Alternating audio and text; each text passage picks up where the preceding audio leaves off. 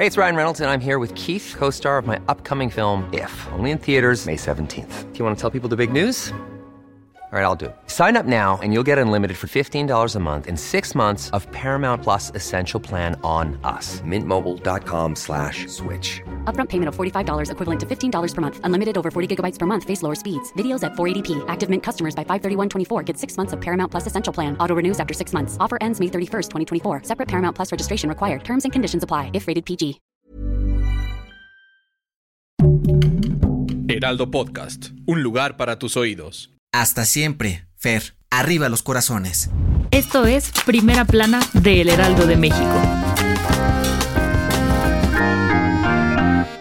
La televisión mexicana está de luto. La mañana de este jueves se dio a conocer la muerte del actor y conductor argentino Fernando del Solar, a los 49 años. Fernando llegó a México a mediados de los 90 y de inmediato se ganó el corazón del público gracias a su carisma y sus papeles como galán de telenovela y conductor en programas matutinos y de concursos. Además, mantuvo una relación con Ingrid Coronado, con quien tuvo dos hijos y terminaron separándose en 2015. Pero desde el 2012, Fernando luchó contra un linfoma de Hodgkin, una forma de cáncer que afecta al pulmón y aunque lo superó, seguía presentando problemas de salud y tuvo que alejarse de la televisión durante algún tiempo. En los últimos años se dedicó a dar conferencias donde hablaba de la felicidad, alegría y su camino de superación personal. La última de ellas iba a ser en Mérida.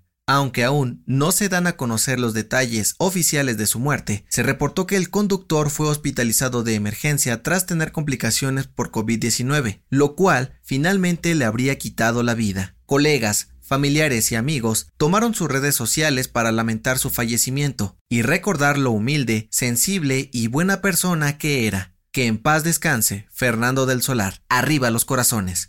Gracias por escucharnos. Si te gusta Primera Plana y quieres seguir bien informado, síguenos en Spotify para no perderte de las noticias más importantes.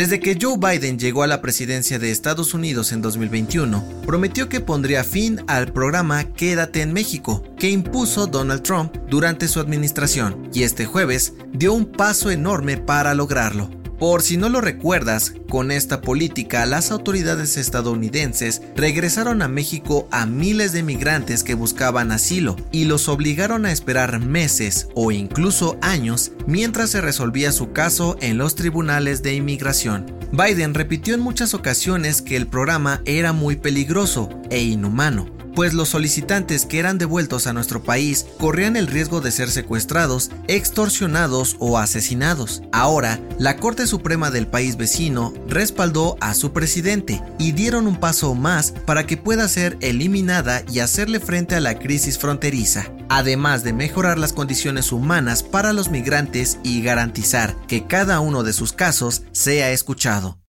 En otras noticias, en la mañanera de este jueves, AMLO dio a conocer que el caso de los 43 normalistas desaparecidos en Ayotzinapa en 2014 quedará resuelto este año y dijo que las investigaciones están muy avanzadas, pues ya saben qué fue lo que ocurrió. En noticias internacionales, el Departamento de Justicia de Estados Unidos informó que el chofer y cómplice involucrados en la tragedia del tráiler abandonado en Texas fueron acusados de tráfico de personas, conspiración y homicidio de 53 migrantes. Podrían ser condenados a cadena perpetua o incluso pena de muerte. Y en los deportes, la Federación Mexicana de Fútbol anunció que Luis Ernesto Pérez se mantendrá como director técnico de la selección sub-20, a pesar de no haber conseguido el pase al Mundial de la categoría en 2023 y los Juegos Olímpicos de París 2024. El dato que cambiará tu día.